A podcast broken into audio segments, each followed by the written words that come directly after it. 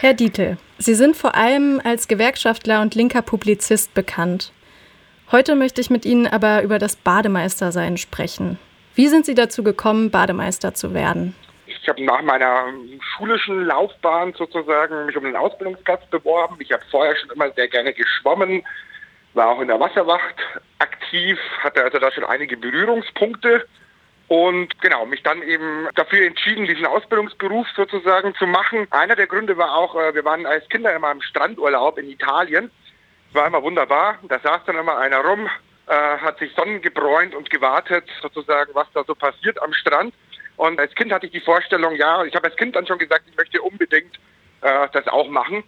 Äh, habe dann später festgestellt, dass der Beruf natürlich vollkommen anders aussieht, aber äh, habe mich dann trotzdem dafür entschieden, diese Ausbildung zu machen. Die heißt Fachangestellter für Bäderbetriebe. Das ist das, was man dann im Volksmund eben Bademeister nennt. Wir setzen uns mit dem Schwimmbad als gesellschaftlichen Ort auseinander, weil uns auch interessiert, wie sich dort verschiedene Milieus, Gruppen, Klassen und Herkünfte auch begegnen können. Wie sind denn Ihre Erfahrungen diesbezüglich, vielleicht auch selber aus der Perspektive eines Auszubildenden? Es kommt natürlich immer darauf an, das ist jetzt ein Freibad oder ein Hallenbad, aber gerade bei so Freibädern zum Beispiel oder auch örtlichen Hallenbädern ist es ja so, dass das ganz viele soziale Unterschiede erstmal einebnet. Ja, weil in der Badehose sieht jeder ein bisschen lächerlich aus, so unabhängig, ob er jetzt äh, Sohn eines Arztes oder, oder Sohn einer Reinigungskraft sozusagen ist. Das ebnet schon sehr, sehr viel ein. Und vor allem, wenn eben diese ja, öffentlichen Badeanstalten dann auch äh, relativ zugänglich sind. Also wenn die Eintrittspreise oder die, die Möglichkeiten sozusagen so sind, dass sie tatsächlich jeder nutzen kann, treffen da ja dann auch verschiedene Schichten aufeinander, die vielleicht sonst nicht so viel miteinander zu tun haben, die sich sonst in ganz anderen Zusammenhängen äh, sozusagen gar nicht bewegen würden, die in, eigentlich in andere Kneipen gehen, die eigentlich zu anderen äh, Events gehen. Ja, da trifft derjenige, der den Sonntag am Fußballplatz verbringt, auf denjenigen, der den Samstagabend in der Oper sozusagen verbringt, die sich sonst auch in der Arbeitswelt oder sonst wo nie begegnen würden, die treffen dann in Schwimmbädern sozusagen aufeinander. Also es ist einer der wenigen Orte, wo sozusagen so viele unterschiedliche Menschen auch zusammenkommen. Wenn ich in Halle ins Stadtbad gehe, da gibt es so ein kleines rundes Becken und da weiß ich immer schon vorher, ähm, da wird auf jeden Fall im Uhrzeigersinn geschwommen, weil diese unausgesprochene Regel mehrere unausgesprochene Regeln, die es im Schwimmbad gibt.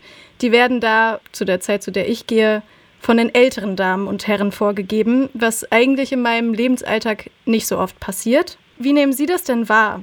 Ist das Schwimmbad ein Ort, an dem sich gesellschaftliche Ungleichheiten auch mal verkehren können? Also zum einen können sich gesellschaftliche Ungleichheiten auch mal verkehren. Also erstmal das mit diesen starren Regeln, das gibt es eigentlich in allen äh, Schwimmbädern sozusagen, ne, dass auf dieser Bahn sozusagen die Leute sind, die Aquajoggen und auf dieser Bahn, die die schnell schwimmen, auch wenn da nirgendwo ein Schild steht, aber das ist so. So und es können sich eben, äh, es können sich einerseits äh, solche Verhältnisse auch mal mal umkehren, dass sozusagen derjenige dann auch bei so einer Jugendklicke äh, derjenige ist, der den Ton angibt, der am besten vom 5-Meter-Brett springen kann und nicht derjenige, der die meisten ökonomischen Mittel mit sich bringt. Es können sich aber auch soziale Verhältnisse natürlich äh, verstärken und verschärfen ja auch. Ne? Also man merkt jetzt, wenn man jetzt als erstes, das erste Mal in so ein Schwimmbad zum Beispiel geht, in das man sonst nicht geht und diese starren Regeln sozusagen nicht kennt, dann im Zweifel vielleicht sogar noch jemand ist, äh, der einen migrantischen Background oder sowas hat, dann wird man da relativ schnell angeschnauzt, wenn man sich eben nicht an diese unausgesprochenen Regeln sozusagen hält. Also es können auch gesellschaftliche Verhältnisse sich verschärfen, aber sie können auch aufgehoben werden in solchen Schwimmbädern oder zumindest ein bisschen umgekehrt werden. Dazu möchte ich jetzt auch in meiner nächsten Frage kommen, weil das Schwimmbad ist vielleicht auch einfach ein Ort, an dem viele linke Idealisierung stattfindet. Also diese Idee, alle dürfen schwimmen, alle sind im gleichen Wasser, alle sind in der gleichen kleinen Badehose und sehen auch ein bisschen idiotisch aus vielleicht. Ähm, da kommt doch die Frage auf, wer darf eigentlich nicht mitschwimmen? Ja, und das ist ja, das, diese Frage verschärft sich ja. Also zum einen durch die, dadurch, dass es immer weniger öffentliche Bäder sozusagen gibt, was eine Veränderung sozusagen bedeutet, weil dann bei Privatbädern oder bei anderen Bädern sozusagen ja auch die, die Preise entsprechend steigen, die Ausgrenzung entsprechend steigt. Auch bei öffentlichen Bädern ist es so, dass die immer stärker einem ökonomischen Druck äh, sozusagen äh, standhalten müssen. Die sind oftmals nicht mehr direkt von der Stadt betrieben, sondern werden als Eigengesellschaften ausgelagert etc. pp. und müssen dann trotzdem halbwegs gewinnbringend, also nicht gewinnbringend sein, weil so ein Bad ist nicht gewinnbringend, aber möglichst wenig Verluste einfahren So, dadurch verändern sich natürlich Preise. Das grenzt zum einen aus. Dann sind natürlich diejenigen ausgegrenzt, die nicht schwimmen können.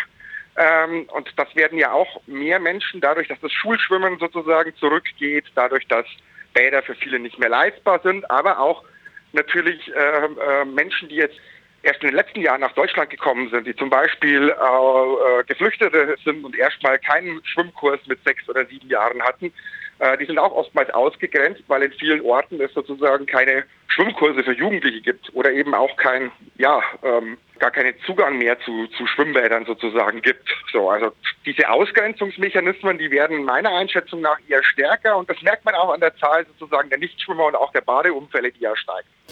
Ab und an gibt es Streit im Schwimmbad, ums Schwimmbad drumherum. Um was für Themen kreisen diese Konflikte? ja, diese Konflikte sind ja äh, teilweise Jahrzehnte alt. Also es gibt, also ich habe, ich habe, als ich meine Ausbildung begonnen habe äh, mit 16, habe ich von meinem alten Bademeister, äh, meinem Meister sozusagen, so ein, so ein Heftchen gekriegt. Der war kurz vor der Rente und das war so ein Heftchen aus den 60er Jahren, wie man mit Jugendlichen sozusagen mit Draufbolden und sowas umgeht, wo dann irgendwie drin stand, wie man da sozusagen, wie man die erkennt, so Problemgruppen und wie man mit diesen umgeht. Und das war ganz spannend, wo man heißt, man muss den Anführer isolieren und sowas. Also es scheint etwas zu sein. Es war schon in den 50er, 60er Jahren sozusagen ein Problem sozusagen mit Jugendlichen, die sich daneben benehmen. Das ist immer Thema. Also es gibt immer einen Generationenkonflikt. Es gibt diejenigen, die gemütlich im Becken planschen wollen und es gibt diejenigen, die schnell, schnell schwimmen wollen, die sich in Zweifel in die Quere kommen. Es gibt diejenigen, die gemütlich planschen wollen, es gibt diejenigen, die vom Beckenrand reinspringen wollen.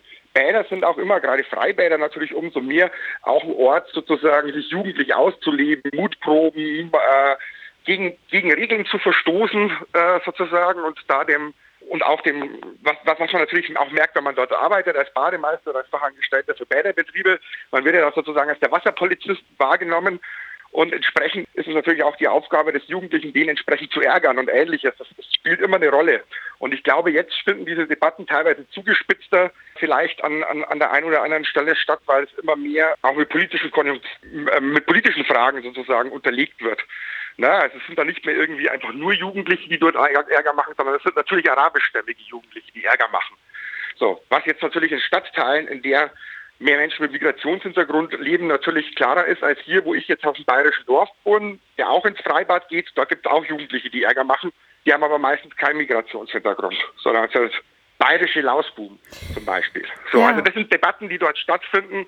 Und ich glaube, diese Debatten rund um Bäder gibt es immer und gab es immer. Und es gibt eben natürlich eine, eine Veränderung auch dahingehend, dass ich glaube, immer weniger Linke sich eigentlich so positiv, habe ich den Eindruck, positiv auf so Bäderkultur und sowas ziehen oder auch dafür kämpfen, dass zum Beispiel Schwimmbäder erhalten bleiben, auch als solche sozialen Orte. Das nehme ich leider immer weniger wahr. Würden Sie sagen, gibt es denn auch ein Potenzial in diesen Konflikten im Schwimmbad oder ums Schwimmbad herum mit dem Ziel, vielleicht auch das Schwimmbad wieder mehr in den linken Fokus irgendwie zu rücken? Ja, das Potenzial gibt es natürlich immer, gerade bei Diskussionen um, um die Frage dessen, was ist öffentliches Gut, was ist öffentliche Daseinsvorsorge, was zählt da alles dazu und was nicht. Also das betrifft ja nicht nur Schwimmbäder, das betrifft auch Spielplätze, das betrifft auch äh, öffentliche, andere öffentliche Sportanlagen. Ähm, also das Potenzial wäre natürlich da. Man darf es nun auch nicht, also diesen sozialen Ort Schwimmbad eben auch nicht überinterpretieren, weil er findet eben immer noch in den gesellschaftlichen Verhältnissen statt, die immer noch auf Konkurrenz beruhen, die immer noch auf den Ausschluss Einzelner beruht. Also davon ist das Schwimmbad ja nicht frei, aber es wäre trotzdem ein Bezugspunkt, Dinge auszuprobieren und Dinge auch wieder gesellschaftlich auf die Agenda zu setzen.